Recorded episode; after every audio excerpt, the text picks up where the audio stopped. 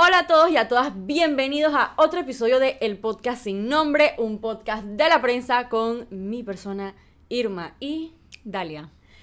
El día de hoy, como siempre, le estaremos hablando de lo más interesante, según nosotras, del acontecer nacional. Y el caso de hoy está bastante interesante porque es un caso que ya venía sonando, ya, ya teníamos una idea, o bueno, ya habían rumores, por decir así, hasta que de repente nos enteramos que tres funcionarios de la Lotería Nacional de Beneficencia fueron removidos de sus cargos, ya que eh, son parte de una investigación que lleva el Ministerio Público por un presunto peculado en el cobro de eh, chances y billetes, de la Lotería Nacional. El caso está bastante interesante, por decir así. Ya en mayo, mayo de este año, eh, hubo un escándalo, hubo un fuerte rumor de que adentro de la Lotería Nacional se estaban dando irregularidades y un, vamos a decir, cobro incorrecto de chances y billetes. Pero a ver, que no había evidencia, por decir así, y el Ministerio Público en el momento no estaba... No había salido a hablar exactamente de qué habían encontrado. No habían salido los fiscales. Y también en ese momento se hablaba de que se había hecho como fraude con un caso del gordito. Esto no es ese caso. Este no o sea, tengamos en, O sea, estemos conscientes. O sea, no, estamos hablando, no estamos hablando del gordito, estamos hablando de la lotería. Bueno, como resulta, eh, estos tres funcionarios de la lotería, todos ya recibieron sus medidas eh, cautelares. Dos de ellos están en detención provisional, dos de ellas, de hecho, son dos mujeres. Y las otras personas, realmente son cuatro personas las que están siendo investigadas en el caso, pero tres son funcionarias. De la lotería. Dos de ellas tienen detención provisional y las otras dos personas se tienen que notificar, o sea, tienen impedimento de salida del país y tienen que notificarse cada X cantidad de días. Entonces es... Y además no pueden acercarse a las oficinas de la lotería ni a los billeteros. Hay una orden de restricción. Los, los billeteros tienen una orden de alejamiento de estas personas. Pero... Relajito, no es que tengan orden de alejamiento, pero no se pueden acercar a las oficinas de la lotería ni a los billeteros. Me imagino que para que no puedan manchar, perjudicar la investigación, porque parte de la investigación es precisamente hablando con funcionarios de la lotería y así fue más o menos como se desenmarañó este gran eh, caso. Ahora, de la manera en la que funciona la Lotería Nacional, este tipo de modus operandi es completamente posible en el sentido de que es muy sencillo hacer o parece muy sencillo hacer lo que supuestamente estas personas están Sí, es como la manera más obvia de si vas a robar dentro de la lotería o si vas a cometer supuesto peculado eh, utilizando o cobrando los chances. Es como la forma bastante lógica de hacerlo. Claro. Lo que dijeron los fiscales eh, al momento de hablar fue que la ex jefa de entrega de libretas de la lotería, que se llama Yamilka Camarena, retenía parte del contenido de las libretas de chances y billetes que tenían que ser enviadas a, al interior, o sea, a otras...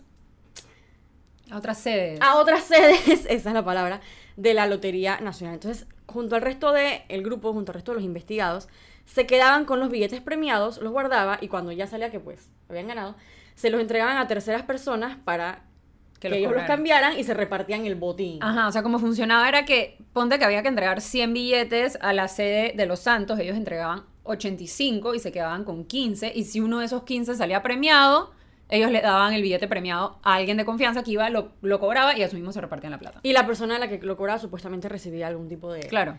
Recibía su comisión por, por la gestión. Entonces, además de esto, durante allanamientos, porque hicieron allanamientos a los investigados, las autoridades encontraron documentos de la entidad que supuestamente no tenían que estar afuera de la entidad, pero que por alguna razón estaban en casa de las personas. Y en, la, en una de las oficinas hallaron un paquete completo de chances y billetes que nunca fueron, distribuidos. En la investigación eh, se entrevistaron a funcionarios de la institución y estos funcionarios relataban, bueno, supuestamente según dice la fiscalía, relataban que Yamilka Camarena modificaba, modificó el sistema de entrega de los chances y billetes, ya que estos usualmente debían entregarse en valijas selladas a las diferentes agencias de la lotería. Y también detectaron que libretas que, que tenían que ser entregadas a las agencias de Penonomé, Santiago, Dulce y Darién, muchas veces, como dijo Dalia, no estaban completas y esto llamó la, la, la atención de los investigadores. Además de Yamilka, también está mencionada la exdirectora provincial de la lotería, Alejandra Bonilla. A la señalan de ser parte de la red que extraía y retenía eh, los chances y los billetes para luego cobrar los números premiados. Y en su oficina supuestamente se hallaron recibos y documentos que la vinculan con las irregularidades. Exacto. Entonces ahorita la Fiscalía Anticorrupción está como investigando el caso y están, bueno, ya la Fiscalía expuso como que la información que tienen y ahora se va a ir a juicio y demás. O sea, el caso se está moviendo dentro del sistema. Sin embargo, es interesante porque la lotería es una institución que, bueno, desde que asumió el gobierno de Laurentino Cortizo como que era se entendió que la lotería era una de las instituciones que como que le tocó al Molirena, que es el partido que está en alianza de gobierno.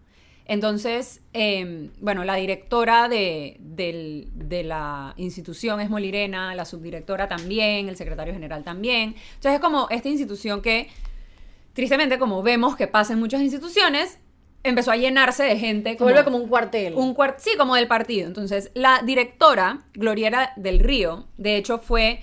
O sea, estas personas en, en, en mandos, como, o sea, en cargos de mando como importantes dentro de la lotería, son personas que subsecuentemente tienen como poder dentro del partido. El Molirena tuvo elecciones internas el 25 de marzo de 2018, o sea, bastante antes siquiera de, em, de la elección que, en la que salió ganando Nito Cortizo y antes de que ellos siquiera anunciaran que iban a ir en alianza con el, con el PRD. Sin embargo, ese 25 de marzo se eligieron a fiscales del partido, se eligieron a presidentes, secretarías de discapacidad, de, de juventud, etcétera. Entonces, ahí, por ejemplo, Gloriela del Río, que es la actual directora de la lotería, fue electa fiscal de honor del partido. Luego, la subdirectora de la lotería también fue electa em, a cargos internos dentro del partido. Y de las investigadas, hay dos que son eh, Franklin Camarena y, perdón, Franklin de Gracia y Yamilka Camarena, que ambos fueron electos a cargos de suplencia de convencional, o sea, como suplentes de convencionales dentro del partido. Son 200 convencionales en el partido a nivel nacional y ellos fueron electos como suplentes algunos. Em, entonces, eh, esto, definitivamente son personas, son miembros del partido. Em, estas tres personas que están implicadas, Alejandra Bonilla y estas dos que acabo de mencionar, llegaron a la institución de mano de Gloriela del Río. O sea, todos se incorporaron entre julio y octubre de 2019 según los datos de la planilla. Y cuando empezó la, investigación, ellos fueron como que se movieron internamente dentro de la institución, o sea, los cambiaron de cargo y ya cuando se les imputaron cargos, fue como que, ok, ya ahora sí están despedidos. Eh, un análisis como que bastante básico de la planilla demuestra que más de 240 personas llegaron a la institución en esos tres primeros meses de gobierno. O sea, que hubo como un cambio importante. Tiene la, entidad? La, entidad tiene como 1.400 personas a nivel nacional, porque acuérdate, como tú mencionabas, las sedes tienen sedes en los distintos distritos, en las distintas provincias. Me imagino, asumo que las ciudades más grandes tienen una sede más grande y luego eso se... No, porque la lotería es a nivel nacional. Em, entonces, es un poco como interesante ver cómo el Molirena se ha, por un lado han como que hecho un llamado a que se investigue todo lo que se tenga que investigar, por otro lado dicen, no, la señora Gloriera del Río no es fiscal de honor del partido, sin embargo, lo único que consta en el Tribunal Electoral es el acta donde a ella se le elige, no el Molirena, no te puedes meter a partidomolirena.com porque no existe el sitio web. Entonces no tienes manera de verificar exactamente quién ocupa ese cargo ahorita. Ellos dicen que ya ella no es fiscal del partido, pero no sabemos exactamente quién es. Em, entonces, sí, es como que la misma institución es interesante porque tienes como que todos estos...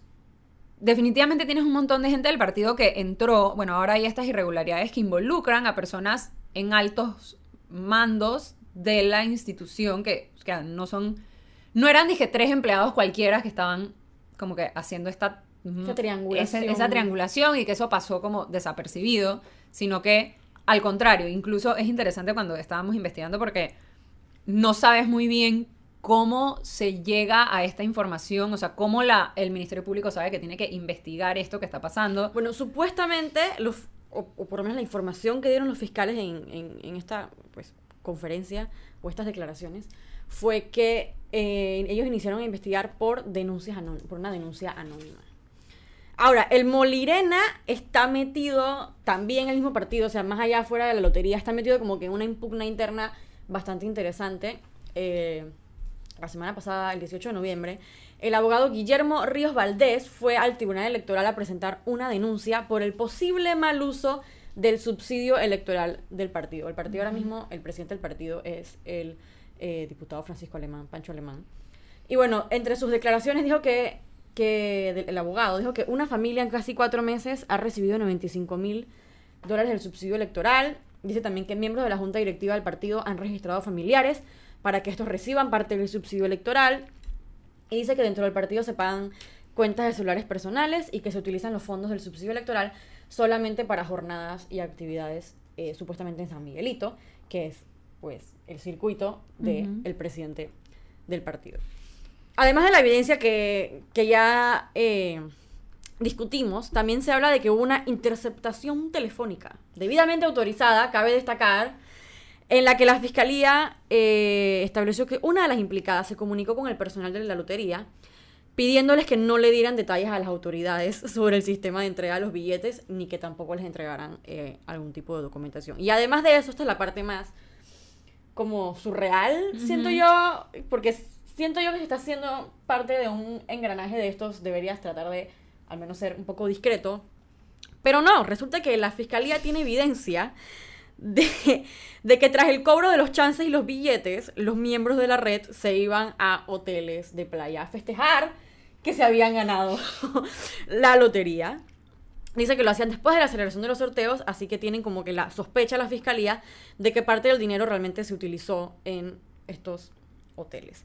De acuerdo con el fiscal, la red sustrajo al menos 25 mil dólares en billetes y chances premiados. Eso me imagino que es como que lo que ellos han podido constatar de que efectivamente, pero como ya hablamos, la manera en la que funciona la Lotería Nacional, no es tan difícil establecer una red que que haga lo que se le acusa a estas personas y de repente sería un buen momento para de repente cambiar las reglas del juego o revisar cómo es que está funcionando la Lotería Nacional, porque definitivamente que es muy, es muy plausible simplemente quedarte con billetes, ver que son ganadores y conseguir que una persona los cambie y tú tener el... y tú lucrar. Sí, como que tú quedarte con... Creo que es es interesante porque el tema de la lotería, sé que yo escribí una nota al respecto, lo estaba tratando de buscar hace un par de, hace un par de meses, sobre cómo está, o sea, obviamente la lotería tiene un, un reglamento, o sea, hay un reglamento de normas que ahí mencionaban, como que las directrices todavía son que los chances se tienen que llevar o los billetes se tienen que llevar en, valijas cerradas, en valijas cerradas y demás. Pero hay incluso, obviamente, hay, hay cientos de billeteros a nivel nacional. Los billeteros son personas que están acreditadas por la lotería. O sea, no es que yo mañana puedo llegar, es que yo quiero ser billetero. No, hay cupos de billeteros que obviamente eso es otro, otro manejo político. Otro manejo político de a quién le das el cupo de billetero, quién se puede ganar la vida de billetero, porque al final son personas que viven de, o sea, viven de ser billeteros de la lotería o al menos significará un porcentaje importante de su, de su ingreso mensual. Entonces, ok, le tienen que llegar los billetes, pero después en estas mismas sedes, como se entregan los billetes, hay personas, sé que hay dije, observadores que están en el sitio asegurándose que se le entreguen la misma cantidad a cada persona y que no sea, dije, ciertos números para acá y ciertos números para acá, sino que como que es un proceso que es bien... Yo me puedo imaginar que debe ser como bien tedioso. Claro, y también de cierta manera la lotería es juez y parte, porque ellos entregan los billetes y también se aseguran que supuestamente eso se, se esté haciendo bien. Entonces, obviamente si tienes un alto cargo que está tratando de ver cómo saca beneficio, pues entonces es muy sencillo simplemente lograr que las personas hagan, se volteen para el otro lado y que, que no denuncien que efectivamente hubo... Han habido malos manejos. Irregularidades, ¿no? Bueno, ellos dicen que, las, las investigaciones iniciaron en marzo por una denuncia anónima. El secretario general de la Lotería, Javier Abrego, dio como no voy a decir una conferencia de prensa, porque no permitió que los periodistas le hicieran preguntas. Simplemente dio unas declaraciones en las que, bueno, básicamente dijo lo de siempre, ¿no? Como que, ah, sí, no vamos a permitir que la corrupción... Y bueno, las personas fueron removidas de sus cargos, pero ya cuando el Ministerio Público eh, expresó que estaban siendo objeto de una investigación. Entonces, bueno, esto va a ser interesante. Como siempre tienen ahora seis meses para concluir las investigaciones, así que en seis meses sabremos más. O, que, o quién sabe, tal vez en menos, podemos hacer una actualización aquí en el podcast sin nombre, porque el día de hoy nos hemos quedado sin tiempo. Pero no se preocupen porque nos vemos la otra semana en otro episodio más. Nos pueden escribir a nuestro Twitter, el mío es arroba no soy Irma. Mío es Talia, rayita abajo, pichel. Así que nos vemos la próxima semana y hasta luego. Chao.